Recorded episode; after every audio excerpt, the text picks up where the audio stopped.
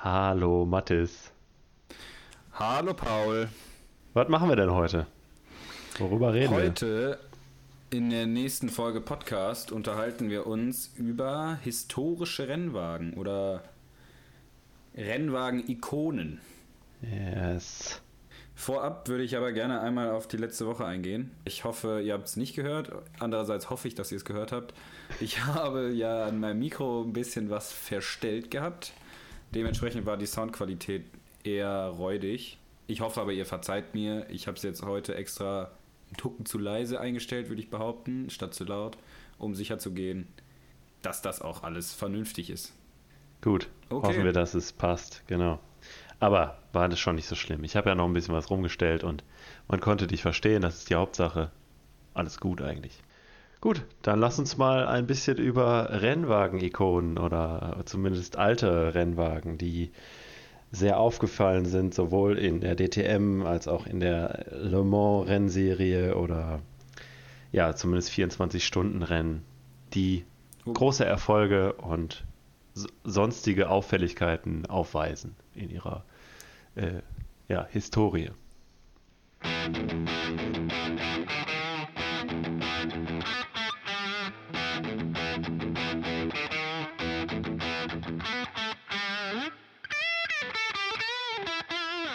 Ich würde vorschlagen, ich greife einfach mal vorweg, weil ich schlichtweg einfach auch das älteste Auto hier auf meiner Liste habe. Stimmt, ja. Ja, gute Idee. Und dann ist es vielleicht ganz cool, wenn man so ganz hinten startet. Also wenn es sich nachher mal um zehn Jahre durcheinander kommt, ist halb so wild, aber nicht, dass ja. man irgendwie aus den 80ern wieder in die 30er springt und dann wieder in die 90er. Genau, genau. Deswegen, wo wir gerade jetzt schon äh, dabei waren, das erste Auto auf meiner Liste ist der Bugatti Typ 35. Wenn ihr das Auto nicht kennt, vielleicht mal nebenbei eben auf dem Rechner äh, ein Bild aufmachen. So ein hellblauer Rennwagen hat noch so ein bisschen diese Zigarrenform, nicht ganz, aber ungefähr. Also auch so ein Roadster ohne Scheibe, ein Sitzplatz drin. Der wurde nämlich 1927 gebaut von Bugatti. Damals als sehr beliebter Rennwagen. Äh, gerade auch im Privatbereich. Also die wurden tatsächlich viel an Privatleute verkau verkauft, obwohl die Fahrzeuge sogar für die Zeit schon sehr teuer waren.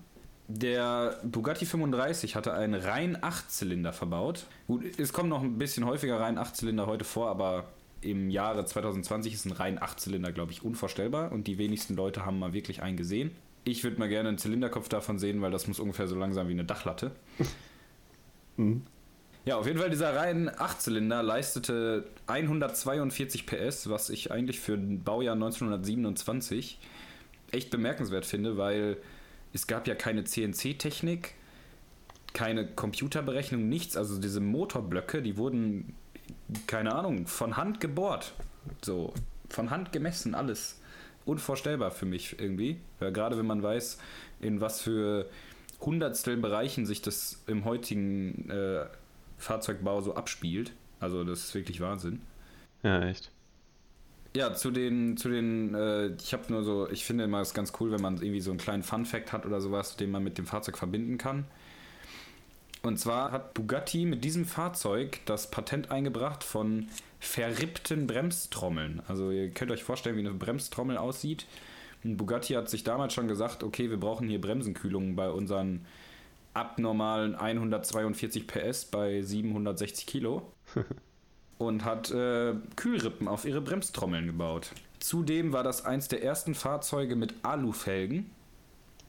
Und das Witzige ist, äh, der Originalwagen, der damals 1927 gestartet ist zum ersten Mal unter dem Namen Typ 35, der wurde nachher, wie häufig, wie das ja so häufig mit so Rennwagen ist, gehen die dann irgendwo verloren.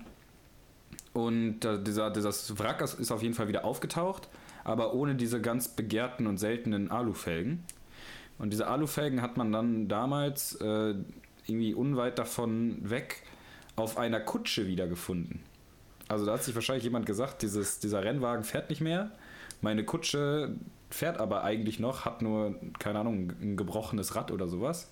Und hat sich Holz. kurzerhand entschlossen, seine Holzräder gegen äh, Bugatti Alufelgen zu tauschen. ja. Das sieht man sonst auch nur noch auf der Pader-Szene, dass irgendwelche Leute mit Bugatti-Felgen rumfahren. Ne? Ja. Also zumindest Namendeckel, ne? Ja, nee, da fährt auch immer ein äh, Golf rum mit. Ah, nee, da sind, glaube Nee, das, das sind, aber Bentley-Felgen. Bentley. Ja, ich weiß, welchen Nummer habe ich auch schon gesehen. Der ist schwarz, Golf 5. Und dann gibt es noch einen mit Maybach-Rädern. Aber anderes Thema. Auch sick, genau. Das ist eine andere Ära. Vollkommen, vollkommen. Gut, willst du gleich mit dem äh, Silberpfeil auch noch weitermachen? Ja gut, wenn wir schon in dem Zeitalter sind, äh, was heißt nicht ganz, Ungefähr zehn Jahre später, von 1934 bis 1939, kam Mercedes mit ihren Silberpfeilen um die Ecke. Ich glaube, dieser Ausdruck Silberpfeil ist äh, jedem irgendwie so ein Begriff, aber keiner kann sich da so richtig was drunter vorstellen. Also Silberpfeile haben erstmal den Namen dadurch erhalten, dass Mercedes bei ihren Rennwagen den gesamten Lack runtergeschliffen haben, um Gewicht zu sparen. Jetzt habe ich eben irgendwo mal gelesen, das sollen wohl vier bis fünf Kilo gewesen sein, die die da an Lack gespart haben. Boah, das Auto ja. ist wirklich einfach unlackiert herumgefahren. äh, bei Regen. Gut, die Karren müssen rosten ohne Ende. Äh, ich ich habe jetzt allerdings, jetzt wo ich es gerade selber ausspreche, weiß ich aber nicht, ob das Alu-Karosserien sind oder Stahlkarosserien. Für das Zeitalter 1934 bis 1939 würde ich eher Stahlkarosserien vermuten. Aber gut, es ist halt Was schon ein Rennwagen und es ist immer noch Mercedes, also damals schon Mercedes gewesen. So, ne? Ich glaube, da kann man sich schon Eben. vorstellen, dass es eventuell ein Alu-Gehäuse ja, ist. Das äh, würde ich sagen, reichen wir, reichen wir einfach nach. Vielleicht mal eine Insta-Story bei boostage.de oder so. Schaut vorbei, guckt euch fleißig die Insta-Stories an, dann könnt ihr noch mehr lernen. Richtig. ähm, was ich aber eigentlich am bemerkenswertesten finde an diesen Autos, äh, muss ich vorstellen, die wurden vor dem Zweiten Weltkrieg gebaut. Und dieser Mercedes Silberpfeil hatte einen 5,6 Liter Reihen 8-Zylinder, wie eben schon mal beim Bugatti erwähnt. Offensichtlich waren Reihen 8-Zylinder damals ein Ding. Nur, dass auf diesen Silberpfeil nochmal eben kurzerhand ein Kompressor oben drauf gespackst wurde. Was zu einer Gesamtleistung von 600, 646 PS in der größten Ausbaustufe geführt hat. Was ja eigentlich total geistig ist, wenn man sich vor Augen hält, dass der Bugatti Type 35 13 Jahre davor mit 142 PS gut motorisiert war. Ja, und das ist 80 Jahre her, also über 80 Jahre her. In dem 1938er Rekordfahrzeug war dann aber nicht mehr dieser rein 8-Zylinder Kompressormotor verbaut, sondern ein 12-Zylinder, auch mit Kompressor, selbstverständlich. Machen ja keine halben Sachen die Jungs bei Mercedes. Und der wurde lediglich in diesem Fahrzeug verbaut, damit die Karosserie insgesamt nochmal kleiner gebaut werden konnte. Also aerodynamisch windschnittiger. Und somit war das Fahrzeug in der Lage, und das ist, ich habe es eben selber diesen Fun Fact 25 Mal gelesen, weil ich es kaum glauben konnte. Sie sind damit auf der Reichsautobahn, waren sie in der Lage, eine Rekordgeschwindigkeit zu fahren. Und dort fuhr dieses Auto, das ist, muss man sich vor Augen halten, das ist zwischen Frankfurt und Darmstadt. Das ist auch heute noch eine sehr beliebte Teststrecke auf der A5. Da fuhr dieses Fahrzeug einen, einen Kilometer mit einer Durchschnittsgeschwindigkeit von 432,7 km/h. Mhm. Dieser Silberpfeil fuhr 1938 verdammte 430 km/h. Und das ohne Frontschutzscheibe und ohne Käfig und ohne alles. Also es, ich meine, da kann ein Rad abfallen und so, ne? So, die Karre ist wirklich von Sicherheit haben die damals nichts gehört. Ja, und genau das, was du gerade sagst, die Fahrzeuge wurden auch nicht in einem Windkanal getestet oder sowas, weil es sowas auch schlichtweg noch nicht wirklich gab. Und deswegen wurde diese Rekordfahrt fast zum Verhängnis des äh, italienischen Fahrers, denn bei 432 hob der Vorderwagen ab. Und das Auto hat quasi einen kurzen Wheelie gemacht. Was bei 430 km/h, glaube ich, und ohne im offenen Wind, ja. das ist so, Alter, ist es, ist es krank. Das, das kann man sich, glaube ich, gar nicht vorstellen. Ja, das habe ich gerade auch gedacht. Also im offenen Wind, ich meine, du kennst das ja selber, du hast schon mal mit einem Vollvisierhelm, die wir normalerweise beim Biken tragen, auf einem Roller gesessen oder so. Und bei 50 merkt man, wenn man den Kopf leicht hebt, dass äh, Wind unter das ja, Schirm äh, kommt und dein Kopf leicht nach hinten gezogen wird. Bei 400, auch wenn du kein Visier da dran hast, nicht so eine, so eine, so ja, wie bei einer Kappe quasi so ein Ding, was nach vorne steht, das gibt es da nicht, aber trotzdem, du willst nicht bei 400 deinen runden Helm in den Wind halten. Das waren ja noch nicht mal Helme, das waren ja wirklich diese Klischee Lederhüte mit ja. äh, mit verdammten so Fliegerbrillen, ne? Also das ist unvorstellbar. Stimmt. Und dieser Rekord. Kannst auch mit dem Fahrradhelm fahren. Ja, ehrlich. dieser Rekord, wahrscheinlich weil niemand anders so behindert ist, um auf einer öffentlichen Straße 430 zu fahren, hielt 79 Jahre lang an. Und erst dann war jetzt 2017 Königseck in der Lage, diesen, diesen Geschwindigkeitsrekord zu brechen. Krank, ey. Ehrlich. Insgesamt Krank. diese 5,6 Liter rein 8-Zylinder Kompressor, 646 PS bei 707, 744 Kilo Leergewicht. Das heißt, mit Fahrer und voll vollgetankt und Betriebsflüssigkeiten drin, wiegt so, eine Ko so ein Koffer dann 830 Kilo. 840 Kilo? Ja. Bei 640 PS. Ja, da ist ja jetzt auch, da ist ja jetzt auch zwar bei neueren Sicherheitsstandards Königseck, ich meine, einer der einzigen, einer von wenigen auf jeden Fall, die ein 1 zu 1 äh, Gewichts zu Leistung. PS Leistung, ja, zu Leistung ähm, ein Verhältnis ja, herstellen. Genau. Heute ist schon wieder Wortgulasch angesagt. Echt, ja. Ich dachte auch schon wieder, kannst du auch wieder lassen zu reden. Weißt was, Junge? Weil du gerade gar nicht reden willst, machst du jetzt einfach mal weiter. Genau, ja, hätte ich jetzt aber auch gesagt. Denn das nächste ist 1964 der Ferrari 250 GTO. In dem Jahr ist er das, das erste Mal an den Start gegangen in Le Mans und hat auch sofort gewonnen.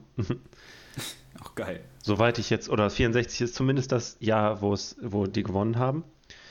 Ähm, ja, so viel habe ich jetzt gar nicht dazu aufgeschrieben und viele Fun Facts gibt es da ja auch nicht zu, denn wie teuer die Wagen sind jetzt, sind jetzt einfach nicht mehr funny. um jetzt hier so einen tollen Wortwitz rauszuhauen. Naja, äh, so Höchstgeschwindigkeit. Höchstgeschwindigkeit von dem Auto war 250 Stundenkilometer damals. PS hatte der 297 Buh. mit einem V12 längs eingebaut. Buh. Ja, 3,0 bis 4,0 Liter bei 900 Kilo. Also ging schon auch vorwärts. So ein, ja, so ein Drittel PS zu äh, Kilogramm ist eigentlich okay. Vor allem. So ein Drittelverhältnis. Das ist dann halt auch schon mal wenigstens ein ganzes Auto, ne? Ich meine, ein Mercedes Silberpfeil, das ja. ist offensichtlich noch das Vorstadium eines Autos, die Räder stehen frei. Okay, bei dem Rekordfahrzeug ja, nicht, genau. aber bei den anderen standen die Räder frei. Du hast irgendwie nur vorne einen großen Lufteinlass. Insgesamt alles ein bisschen komisch. Ähm, so ein Ferrari 250 GTO, das ist ja schon ich nenne es mal vom Grundprinzip, ähnelt das ja einem Auto von heute. Eben, wir sind ja auch schon wieder 30 Jahre fortgeschritten. Ne? 1964 ist ja schon ein bisschen näher an heute als die beiden Wagen, die du gerade vorgestellt hast. Wo wir gerade schon bei heute sind, deswegen ist dieses Auto heute so bekannt, denn wie gerade schon gesagt, bei Auktionen ist das Auto seit 2014 oder ich glaube schon kurz davor das teuerste Auto regelmäßig, was verkauft wird bei Auktionen. Und äh, aktuell ist es das teuerste Auto mit 70 Millionen US-Dollar. Für ein Auto. 70 Millionen. Und ich bin mir jetzt nicht hundertprozentig sicher bei dem Fun Fact. Jetzt gibt es doch einen. Das Auto kommt aus Detmold, also aus meiner Heimatstadt. Das hat dem Chef einer Firma gehört, die da in Detmold ansässig ist. Und ich meine, es ist dieses Auto, was da für 70 Millionen verkauft wurde. Unvorstellbar. Ja. Wie viele ja, Drifter genau. man sich davon kaufen könnte. genau. Ich kaufe mir einfach statt einem 250 GTO kaufe mir einfach 100.000 E36. Und machst eine dicke Party mit all deinen Kumpels, ja, auch wenn sie nicht driften können. Und dann fährst du halt einem rein. Ist scheißegal, nimm den nächsten. okay, Gut. wo wir gerade beim Jahr 64 sind, da, Wo wir in den 60er Jahren sind zumindest. Ja, aber gerade das Jahr 64, das war ja eine große Wende. Also. Zwischen Ferrari und dem neugeborenen Ka Konkurrenten, zumindest im Motorsportsektor, Ford. Yes. Und zwar geht es um den Ford GT40. Ich würde sagen, ich grätsch da, ich fange da mal so mit an, mit der genauen Geschichte dazwischen. Da kennst du dich, glaube ich, noch einen Tacken besser aus. Deswegen hole ich euch erstmal ab mit den generellen Facts über das Auto und dann erklärt Paul nochmal kurz, wieso das Auto auch historisch so einen, so einen großen charakterlichen Wert hat. Und zwar die Ford GT40, davon gab es drei Versionen. Die erste Version, die kam 1962 heraus oder ist dort das erste Mal im Rennen gestartet. Dort war ein 4,2 Liter V8 verbaut mit 350 PS. Davon starteten allerdings neun Autos, nee, gar nicht, viel weniger, sieben und zwei kamen nur ins Ziel. Also die waren ganz schön anfällig offensichtlich in Le Mans. Daraufhin wechselte man von dem 4.2er V8 auf einen 7 Liter V8 von Ford mit 485 PS. Und damit ging es dann richtig los. Also die Siege in Le Mans kamen nur so angeflogen. Äh, den, den großen Konkurrenten Ferrari hat man ganz einfach links liegen lassen, so wie das gesamte restliche Starterfeld.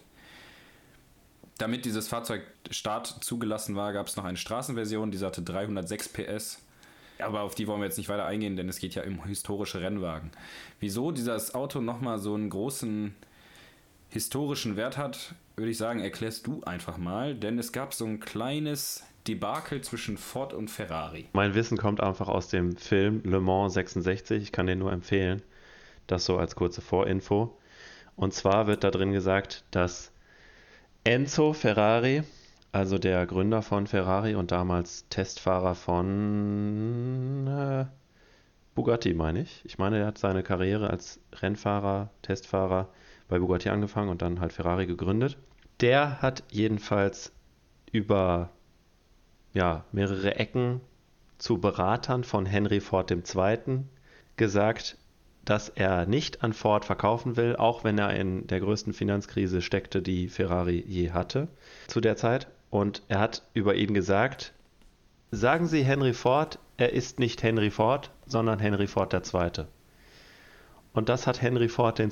so wütend gemacht, dass er entschieden hat, wir machen jetzt Ferrari fertig und zwar da, wo es denen am meisten wehtut, in der Le Mans Rennserie. Renn, äh, in dem Rennen, Le Mans.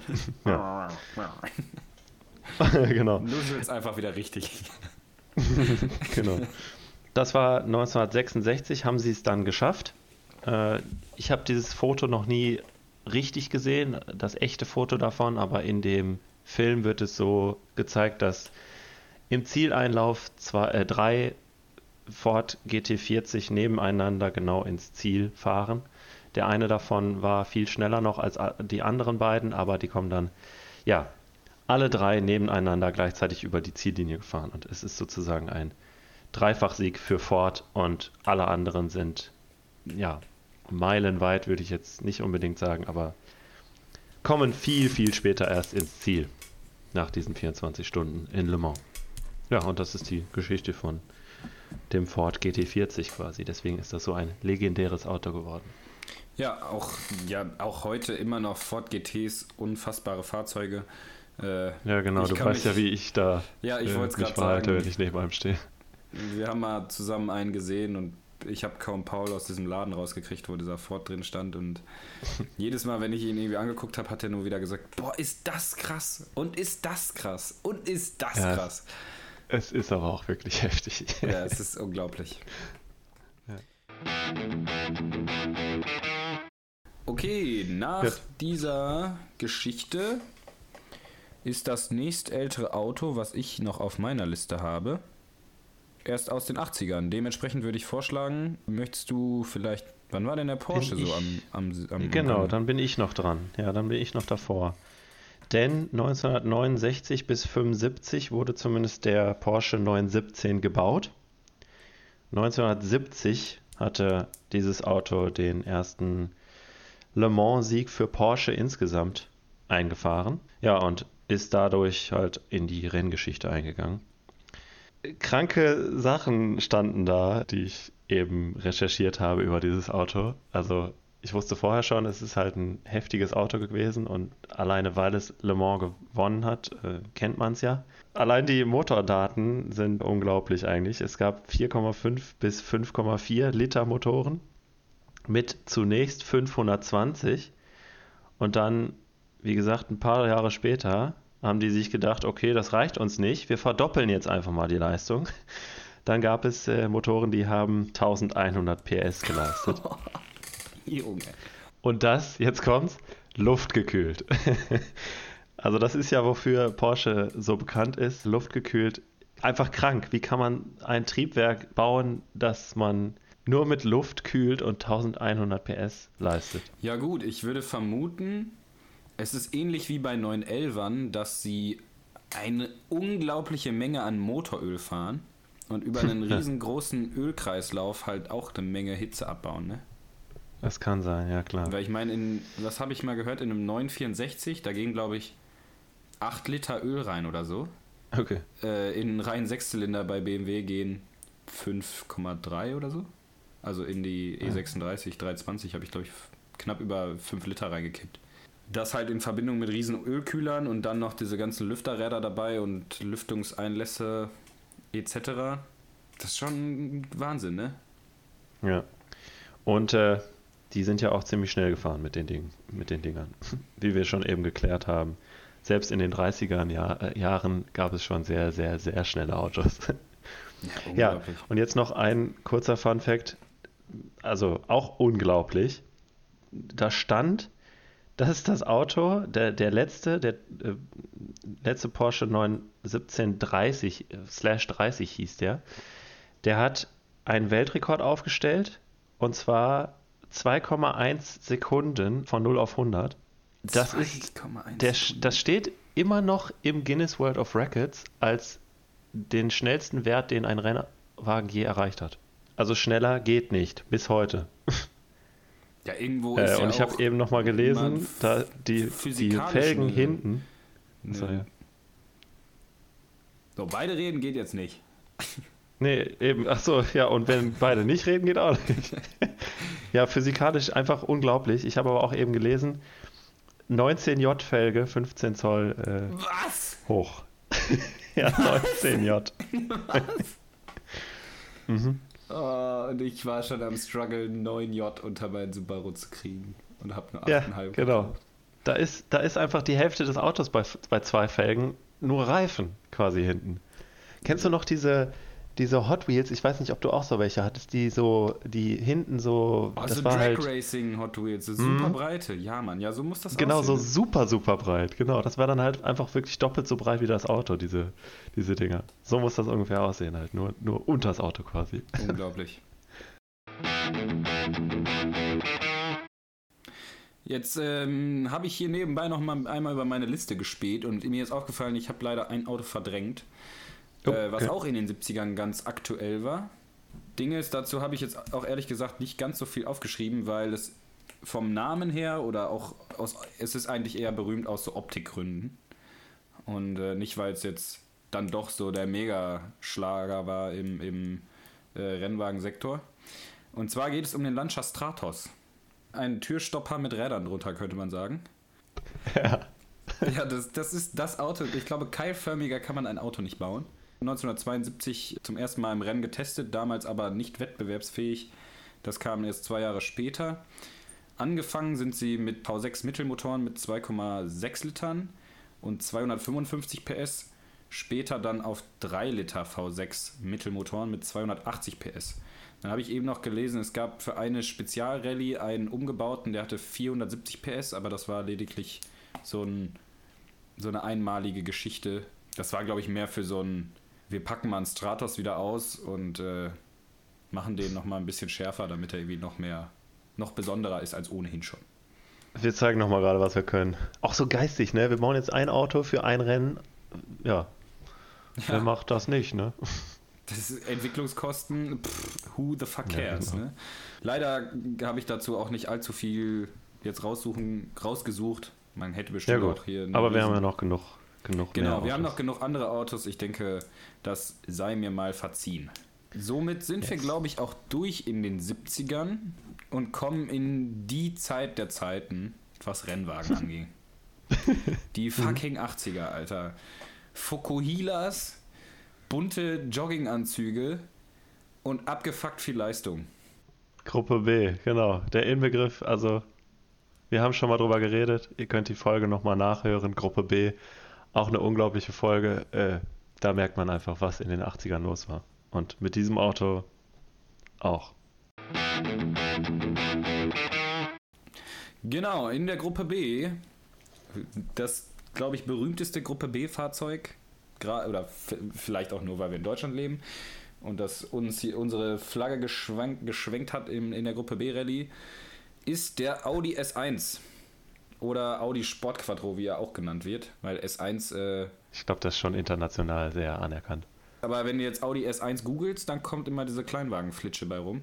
Deswegen ja, nochmal zur Verbildlichung: Wir reden nicht von einem gemotzten Audi A1, sondern vom legendären Sport Quattro.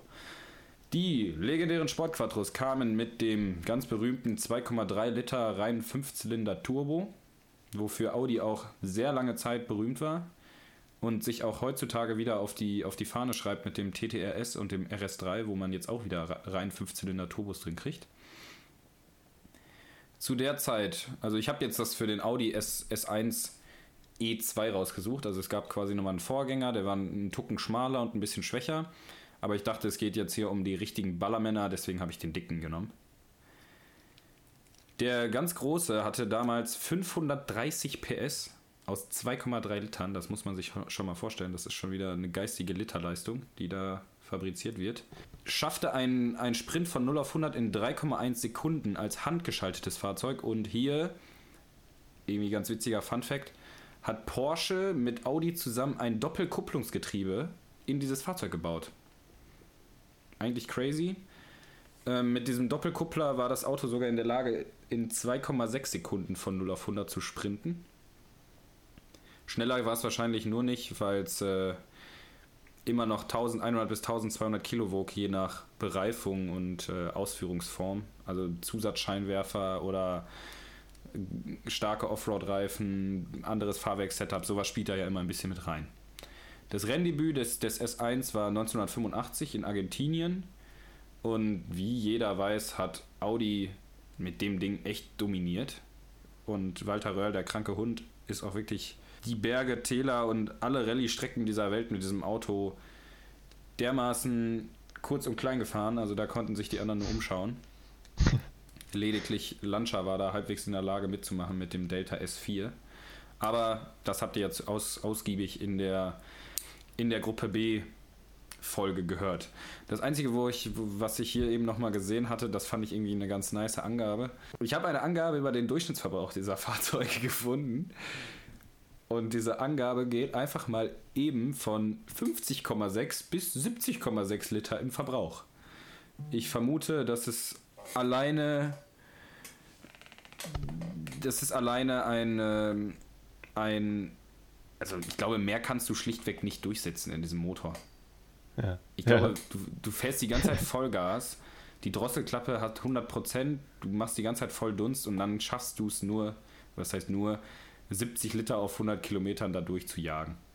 Ich weiß noch von einem Auto, das mehr verbraucht, und zwar der EB110 Bugatti, also der Vorgänger vom Veyron. Mhm. Ja, ich kenne Für ihn. alle jüngeren Boys hier unter uns. Das Auto hat äh, 100 Liter Durchschnittsverbrauch angegeben. Und das ist auch egal, ob du Halbgas fährst oder Vollgas. Äh, der verbraucht immer 100. Solide Aussage, ne? Du kannst dich auf jeden ja. Fall nicht erschrecken. Und da reden wir heute über Reichweiten, ne? Bei, bei Elektroautos. Aber dass man sich einen Bugatti nicht kauft, um damit weit zu fahren, weit fahren zu können, das ist, äh, weiß man ja, ja ne? Ja, ja, stimmt. Ja. Okay, ein okay. anderes deutsches Fahrzeug, was in den 80ern sehr, sehr groß rauskam, steht auf deiner Liste. Es kommt von meiner, einer meiner Lieblingsmarken. Mhm. Und diese Marke ist heute schon gefallen, obwohl wir noch über keins der. Ah nee, mach ruhig weiter. Ich komme okay. danach nochmal. Der BMW E30 M3. Davon ist die Rede hier. Genau. 380 PS, 2,5 Liter, um die 1000 Kilogramm. läuft also. Der Motor hat 310 äh, VMAX gedrückt und Was? das bei bis zu 10.000 Umdrehungen pro Minute. ja, in einem, in einem Vierzylinder, ne? Haben so wir eben nochmal geklärt. So Porno sein, ey. Genau. S14 heißt dieser Motor. Ja, S sind immer die Motoren, die von der M-Division gebaut wurden. Ja. Kannst du okay. mal merken. Deswegen ja. bei E36 M3 3 Liter Motor, S50 B30, dann 3,2 ist S52 B32 etc. Ja, da weißt du auf jeden Fall wieder mehr. Man merkt ja, das es, ist genau. wieder voll meine Welt. Welt. Ja. Ja, gerade Gruppe B erwähnt. Jetzt kommt Gruppe A quasi ins Spiel. Also Gruppe A war halt äh, Tourenwagen hauptsächlich. Und DTM äh, ist da auch im Spiel. Und zwar die WM und die EM der deutschen Tourenwagenmeisterschaft. Äh, da ist der M3 hat da quasi alles abgeräumt in den 80ern. 80ern, späte 80er bis 90er. Und gerade dadurch ist dieses Auto auch so berühmt geworden. Genau wie der Mercedes 190e. Äh, den haben wir jetzt aber nicht auf dieser Liste stehen, weil ich da nicht so einen coolen Fun-Fact drüber habe. Denn der E30 M3, es gab mal einen. Ich kenne den Fahrer jetzt nicht ganz genau und ich kann auch das Jahr nicht ganz genau sagen. Aber ich meine, es war so 89 oder so. Ist in Deutschland auf dieser, in Berlin auf dieser, wie hieß die Strecke? Avus. Genau, bei der Avus, genau. Da ist dieser Wagen, da gibt es eine Schikane am Ende auf der äh, Zielgeraden. Mhm. Und er ist in dieser Schikane ins Schleudern gekommen, hat sich gedreht aufs Dach, also hat sich überschlagen und ist auf dem Dach ins Ziel gerutscht und hat dabei das Rennen gewonnen. ich habe mal eine, eine BMW-Doku gesehen, fand ich äh, ziemlich unglaublich, diesen Fun Fact. Wenn wir davon ein Bild finden, dann will ich das als Thumbnail haben. Oder zumindest ja. als Ankündigung in der Story, Alter. Das muss ja so geil aussehen. Ja, das stimmt, echt. Ich habe jetzt eigentlich äh, gedacht, dass wir die drei GT40 nebeneinander nehmen, aber das wäre auch wahrscheinlich so. ein gutes Bild. Ja. Ja, sonst gucke ich mal, was meine Collagen-App nochmal so raus. Ja, genau, genau. Ja, das übernimmst du vielleicht wieder. Richtig. Okay, wo wir jetzt gerade beim E30 schon waren, äh, habe ich auf meiner Liste gesehen, wir haben ein ganz wichtiges Auto, auch von BMW, vergessen. Was schlichtweg davor seine, aber seine ach, Oh, okay, aber, aber 80er oder 70er schon? 80er. Mhm. Okay, ja gut, dann passt das ja noch. Genau.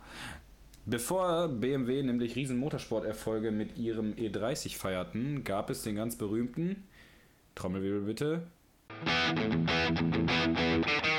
das BMW M1 Pro Car. Was eigentlich ja ganz witzig ist, das, das schmeiße ich schon mal hier vorweg, sonst vergesse ich es gleich wieder. Der E30 M3 Motor, der 2,3 Liter im Serienfahrzeug, 2,5 Liter in der dieser Monster-Version, die du gerade eben erklärt hast. Ähm, das ist ein umgebauter M1 Pro Car Motor. Also die M-Division hat sich gesagt, hey, wir haben hier einen super geilen Motor rumliegen, rein 6 Zylinder, 3 Liter, geht ab wie Luzi. Ist uns aber irgendwie ein bisschen zu schwer für unseren kleinen E30 und hat sich deswegen kurzerhand gedacht, hey komm, aus dem reinen 6er machen wir einfach einen reinen Vierzylinder. Und so hat dann dieser, Weg, dieser Motor oder das reine Grundkonzept des Motors, natürlich ist das kein Block, wo einfach einer mit einer Bandsäge zwei Zylinder absägt, so einfach ist dann doch nicht, hat dieser, dieser Motor, ich nenne es mal sein zweites Leben starten können. Auf jeden Fall in seinem ersten Leben war er im M1 Pro Car verbaut, hat dort 470 PS geleistet in der größten Ausbaustufe mit Biturbo. Äh, war da, dort ein 3,5 Liter Motor, also in der, in der Rennversion. Die Straßenversion hatte 3 Liter vom M1. Die Fahrzeuge wogen im Schnitt 1020 Kilo, was schon wieder fast zu einem Leistungsgewicht von 2 Kilo pro PS führt. Und was ich gelesen habe, das war ganz witzig. Die Imsa GTO, das ist eine ganz große Tourenwagen-Rennliga gewesen in, in den Staaten. Und da ist 1981 sind die Top, waren in der Top 10 lediglich ein Fahrzeug, kein M1 Pro Car. Das heißt, neun von zehn Autos, die dort die Liga gewonnen haben, waren M1 Pro Cars. Was schon wieder dafür spricht, dass dieses Fahrzeug dem Alter vollkommen voraus gewesen sein muss. Ja, ja. Also unvorstellbar. Mhm. Und ich glaube, seitdem auch der einzige BMW mit Mittelmotor, den man so kaufen kann. Oder Wenn konnte. man einen findet, genau, eben. Also die Karre ja, ist auch so unglaublich selten und so. Letztens aus Jux mal wieder bei Mobile geguckt. Ich glaube, 300.000 Euro kostet so ein Ding. Boah, ja. Aha. Ja, schon äh, geistig, ne? Ich habe auch noch was kurzes, kurzen Fun Fact oder wie man das nennen mag. Niki Lauda ist ja in dieser Procar-Serie auch eingefahren und die Rennen dieser Procar-Serie sind immer vor, jeweils vor der äh, Formel 1 stattgefunden. Also immer donnerstags, meine ich, ist äh, vor, dem, vor dem Trainingstag, quasi vor dem ersten Trainingstag Tag der Formel 1, sind, ich meine, drei oder vier oder fünf sogar Formel 1-Fahrer auch noch die BMW M1 Procar-Serie gefahren. In einem BMW M1. Und da sind äh, ja nicht nur Formel 1-Fahrer, wie gesagt, sondern halt auch private Leute gefahren. Ne? Da konntest du als Privatmensch dir einen M1 Pro Car kaufen und mal eben gegen einen Formel 1-Fahrer antreten. Ja, das kannst du höchstens heute bei, bei Sim-Racing machen, ne? Am Computer. Gut, wenn du es konntest, ne? Ja. Also wenn du dir so ein Ding halt kaufen konntest, ne? Ja, ja, ja, klar. Und wenn du Rennen fahren konntest, ne? Weil sonst war, bringt ja nichts. Ja. Wenn du immer hinten bist, ist auch doof. Kennt dich auch gar nicht. Oh. Ah ja, ja, äh, ich habe hier nebenbei mal eben gegoogelt, oder was heißt gegoogelt? Ich bin hier gerade auf Mobile am Gange und gucke mal, was hier so ein M1 kostet. Also das sind nicht die Procar-Fahrzeuge, sondern die, die Standardfahrzeuge. Oh, hier ist sogar ein Procar bei. Ich lese hier einfach mal so die Preise vor. 825.000, 785.000, 725.000 für das Procar. Mhm. 670, 670. Procar Optik umbaut, 600.000, 557. Ja, das war's. Ja, krass. Also bei einer schlappen halben Million würde ich sagen, kannst du einsteigen bei so einem Ding. Aber nicht für einen echten. Dann nur Umbau. Ja, kein Procar, ne? Genau. Halt einfach der, das Homogulations, Homogulationsfahrzeug, das hält sich so komisch an, das Wort. Ja, ist so. Ja, und der leistet da mal eben 277 PS. Ja, solide, ne? Ganz schön. das ist solide, genau. Gut, ich würde den letzten jetzt mal hier angehen. Wir sind, wir haben jetzt hier wieder einen großen Sprung gemacht. Das ist doch der letzte, oder hast du jetzt noch welche dazu? Auf der Liste? Ja. Auf der Liste sind bei mir noch drei. Ach, drei. welche Daten denn? Okay, dann bin ich, glaube ich, nämlich noch nicht äh, an der ich Reihe. Ein Mazda 787B, das oh, ist meiner. Ach, so. ach klar. Oh, Der McLaren F1 und der R18 TDI Hybrid. Ei, ich habe einen äh, übersehen. Ja, natürlich. Entschuldigung, ja, sorry. Ich dachte, wir sind natürlich nämlich schon zeitlich fortgeschritten. Nee, ich habe den McLaren F1 übersehen gerade. Gut, dann kommt er jetzt einfach nicht mit rein. Pech gehabt. Nicht rein? Nee. Okay. Wir sind auch schon wieder bei 45 Eben. Minuten. Ja, schönes Auto, V12, 600 PS. Schön, ja, war gut.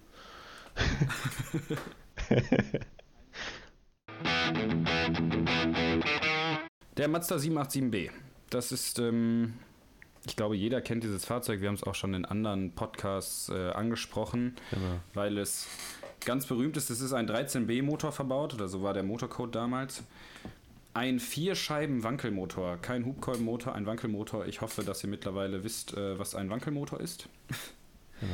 Dieser hat, also man gibt ja bei Wankelmotoren kein Hubraum an, sondern ein Kammervolumen, weil wir ja quasi keinen Hubraum haben, sondern eine rotierende, ja. rotierende Kammern.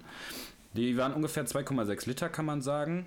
Und das Fahrzeug machte aus diesen 2,6 Litern 700 PS.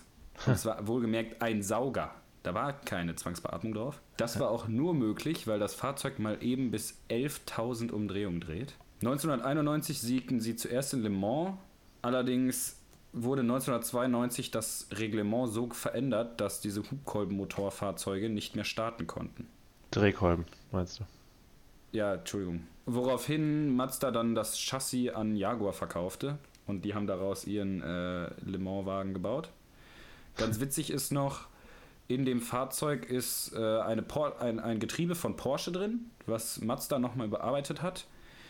Und eine Carbon-Keramik-Bremse und eine Carbon-Keramik-Kupplung.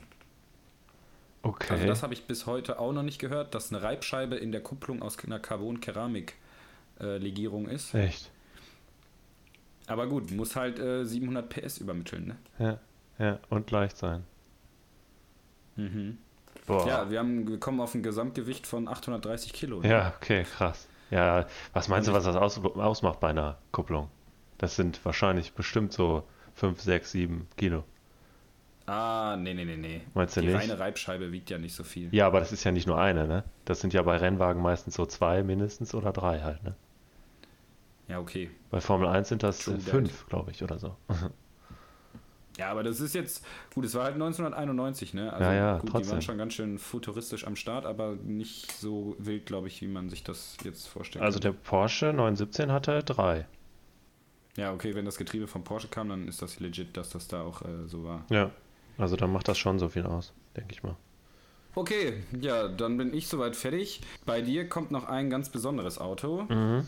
Genau, der ist nochmal ein bisschen anders. Genau, nichts von diesen Werten hatten wir heute, also nichts von dieser Kraftstoff- bzw. Leistungsform haben wir aufgenommen. Ja, in zwei Varianten ist das quasi, oder zwei, zwei Sachen ist das quasi besonders in dieser Liste. Denn es war zum einen ein Turbodiesel und zum anderen ein Hybrid. Und zwar ist die Rede von einem Audi R18. Der Vorgänger habe ich eben ge gesehen, vielleicht hätten wir den sogar nehmen sollen eigentlich. Der Audi R15 war auch schon mit einem TDI ausgestattet. Also das war, wurde davor gebaut. Jedenfalls der Audi R18, der auch Le Mans gewonnen hat. Deswegen ist wahrscheinlich schon schlauer in dieser Liste, diesen zu nehmen. Der wurde von 2011 bis 2014 gebaut und hat 2011 die Le Mans 24 Stunden gewonnen. Was daran besonders war, ist zum einen halt der Dieselmotor 3,7 Liter V6 mit 450 PS und plus 330 PS nochmal elektronisch aus einem Elektromotor. Äh, Das ganze Ding hat 900 Kilo gewogen, also 8, äh, 780 PS zu 900 Kilo ist auch schon echt eine Ansage. Ja, und das Ganze ist ein Monocoque-Chassis, also ein ja, Komplettbau. Und da hätte ich jetzt nur noch kurz den Fun Fact oder das eigene Erlebnis. Wir hatten mal ein Monocoque-Chassis in der Ausbildung beim Tag der offenen Tür stehen. Ich weiß nicht, ob du das noch weißt oder ob du an dem Tag da warst. Äh, aus welchem Auto denn? Ja, aus einem, ja, ich bin mir nicht ganz sicher. Ich meine aus dieser Rennserie, diese mh, Studenten, Ah, Ich weiß nicht, ja, ja, ja. wie heißt das? Uni Racing. genau, Uni Racing Team hat da so ein Monocoque hingestellt und das war Glasfaser. Und mein Vater und ich haben vorne und hinten angepackt und wollten das hochheben und wir haben halt so, weiß ich nicht, schon mal versucht, einen Anhänger hochzuheben und äh, weiß ich nicht, was Wie man. Asterix und Obelix stemmen die sich da in irgendwelche Gerätschaften, Ja, ja. ob sie die annehmen können. Nee, zu zweit haben wir halt das hochgehoben und das war wie eine Milchtüte, wo du denkst, die ist voll, aber die ist leer, die da dann quasi an der Decke hängt, wenn du die hochhebst. Äh, das Ding war so unglaublich leicht, das ist echt nicht mehr normal. Wir haben da dran gestanden und das Ding hochgehoben und hatten das beide so vor der Brust auf einmal und konnten das relativ locker halt nehmen. Es ist immer, es hört sich jetzt ultra, ultra leicht an, ist immer noch relativ schwer, aber nicht so schwer, wie du das halt erwartest, ne? Und Mhm. ähm, dazu kommt halt, dass es halt Monocoque ist, dass das nicht mehr so viele Rohre und äh, ja, Stangen dazu gebaut werden müssen, die andere Bauteile festhalten halt. Genau, ein Monocoque ist ja immer nur ein, ein Fahrgestell, was quasi aus einem Stück ist. Ja, genau. Ist äh, heutzutage im Sportwagenbau fast ähm, normal. Nenne ich es mal. Ich glaube, gut, Porsche hat es noch nicht so krass integriert, aber Ferrari, Alfa Romeo, Lamborghini, das sind immer Carbon-Monocoques. Mhm, ja. Oder McLaren auch, die haben das auch ganz viel. Ist halt einfach unglaublich steif. Ja. Mal kurz, fällt mir jetzt gerade ein, wo ich Monocoque und McLaren sage. Der McLaren P1 GTR, da ist dieses Carbon-Monocoque so stabil, der Wagen hat keinen Überrollkäfig. Aha. Weil der die FIA-Grenzwerte auch ohne Überrollkäfig schafft, also was ein Auto quasi bei einem Überschlag aushalten muss. Das Boah. schafft dieses Monocoque ohne Versteifungskäfig drin und deswegen können die ohne fahren. Geil. Ja, okay, das spart natürlich auch nochmal ordentlich Gewicht wahrscheinlich. Ja, ich glaube, so ein ganzer Käfig, Einschweißkäfig, wiegt 50 Kilo im Schnitt. Mhm. Ja. Also diese ganzen Stahlrohre. Ja. Ja klar, dann muss das Monocoque wahrscheinlich ein bisschen noch schwerer sein, aber da sparst du bestimmt nochmal so 20, 30 Kilo. Mit Sicherheit, was ja in so einer Motorsportwelt unglaublich viel ist. Ja, echt. Träume ja andere Aber von. gut, wir, wir driften schon wieder in andere Richtungen. Richtig. Wir sind auch schon am Ende an, würde ich jetzt mal so behaupten. Also schon. In, Anführungs in Anführungsstrichen. Es hat mir sehr Spaß gemacht, vor allem das Vorbereiten. Wir haben uns ja direkt vor der Folge vorbereitet. Wir beide hier zusammen bei Skype am Telefonieren haben für jedes Fahrzeug hier die unglaublichen Daten aufgeschrieben und rausgeschrieben. Allein das hat schon Spaß gemacht und ich hoffe, ihr hattet auch Spaß bei den ganzen Zahlen, die ihr, die wir euch gerade um die Ohren gepfeffert haben. Ganz traditionell machen wir eigentlich immer nochmal eine Zusammenfassung. Ja. Ich rush da mal ebenso durch, damit wir hier nicht euch noch länger euren Tag rauben. Wir haben Audi S1 oder Audi Sport Quattro, Gruppe B Re- Rallye-Legende, unglaublicher Durchschnittsverbrauch. Dann äh, haben wir über den Ford GT40 geredet. Tut mir leid, das ist jetzt nicht in der Reihenfolge so, wie wir das ähm, vorgestellt haben, sondern so, wie ich das mir nach und nach die Autos in den Sinn gekommen sind. Ford GT40, ihr habt die Story um, um Ferrari und Ford gehört. Bleibt euch bestimmt im Gedächtnis. Wir haben das BMW M1 Pro Car angesprochen, die die Imsa GTO komplett auf links gekrempelt haben. Den Lancia Stratos, der optisch, wie ich eben schon so gesagt habe, eine, ein Türstopper mit vier Rädern ist. Wir haben über den Bugatti Typ 35 geredet, das älteste Auto in dieser Liste, was ein Patent auf verrippte Brems, Bremstrommeln hatte und Alufelgen auf einer Kutsche montiert wurden. Der unglaubliche Mercedes Silberpfeil, der 79 Jahre lang die Höchstgeschwindigkeitsrekord hielt auf der A5 oder damals noch die Reichsautobahn. äh, heute. Äh, anschließend ging, hat Paul noch über den Ferrari 250 GTO geredet, der mal eben für schlappe 70 Millionen Euro versteigert wurde.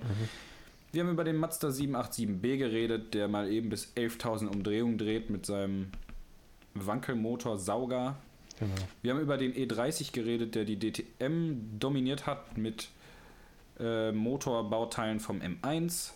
Über den Porsche 917 mit weit über 1000 PS. Und dem Weltrekord für Beschleunigung mit 2,1 Ach ja, genau, Sekunden. genau, genau, genau.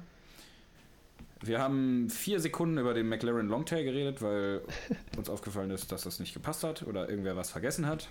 Und zu guter Letzt kam der Audi R18 Dieselhybrid.